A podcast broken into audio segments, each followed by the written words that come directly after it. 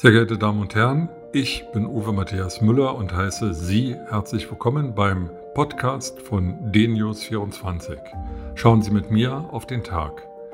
Weitere aktuelle Informationen finden Sie auf der Nachrichtenseite dnews24.de und in den sozialen Medien unter dnews24 und dnews24 TV. Viel Spaß beim Hören. Nun ist es also endlich soweit. Die Corona-Tracing-App der Bundesregierung kommt. Jeder, der möchte, kann sie sowohl für sein iPhone als auch für sein Android-Smartphone herunterladen in den entsprechenden Play Stores und dann anwenden. Die Entwicklung der Corona-Warn-App hat sehr lange gedauert, über Gebühr lange. Sie war teuer und sie erfüllt am Ende des Tages, wie das so in Deutschland üblich ist, alle Kompromissformeln. Und bedenklich ist, dass selbst der Bundesdatenschutzbeauftragte Kelber mit der Corona-Tracing-App zufrieden ist. Das deutet darauf hin, dass die App eigentlich nicht so warnkräftig ist, wie sie sein könnte. Und tatsächlich ist die Anwendung der App nicht nur freiwillig, sondern dann, wenn man äh, auch infiziert ist mit Covid-19, bedarf es des eigenen Impulses, der eigenen Initiative, um irgendjemand zu informieren. Und die Übertragung der Daten erfolgt per Telefon oder Telefax.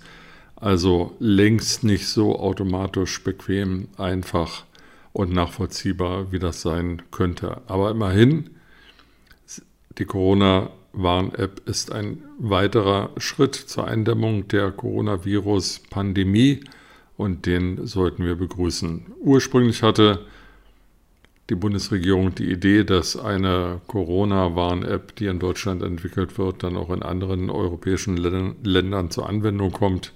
Durch die furchtbar lange Entwicklungszeit und Fehler, die bei der Entwicklung der Corona-App gemacht wurden, ist es nun so, dass schon 23 andere Länder eine eigene App haben und die werden natürlich jetzt nicht ihre App wegschmeißen und unsere einsetzen, sondern wer mit der jetzt beginnenden Reisewelle nicht in den Harz oder an die Ostsee oder in die Allgäuer Alpen fährt, sondern in die Schweiz, nach Italien, Spanien oder äh, Frankreich, der muss dann halt nochmal die App des jeweiligen Landes herunterladen und hat dann also zwei Corona-Tracing-Apps auf seinem Smartphone. Ich denke aber unter dem Strich bei aller Kritik und bei aller berechtigten Kritik an der Entwicklungszeit, an den Entwicklungskosten, an der ja, dann an dem weichgespülten Ergebnis der Corona Tracing App sie ist besser als nichts und wenn sie dann hilft, einen, eine zweite Coronavirus-Welle zu verhindern und ähm, dazu führt, dass mehr Menschen gewarnt werden, als das jetzt überhaupt möglich ist, dann hat diese App ihren Zweck erfüllt. Ich habe in der Zeitung, in einer Zeitung gelesen, es würde sich hier um ein Äppchen handeln. Na gut, äh, auch in Äppchen oder Häppchen genossen, ist natürlich Vorsicht besser als Nachsicht und insofern ist die Corona Tracing App richtig und gut. Ich werde sie installieren und in Betrieb nehmen und in meinem Umfeld werden das auch viele andere tun. Tun Sie es auch, es wird uns allen nutzen.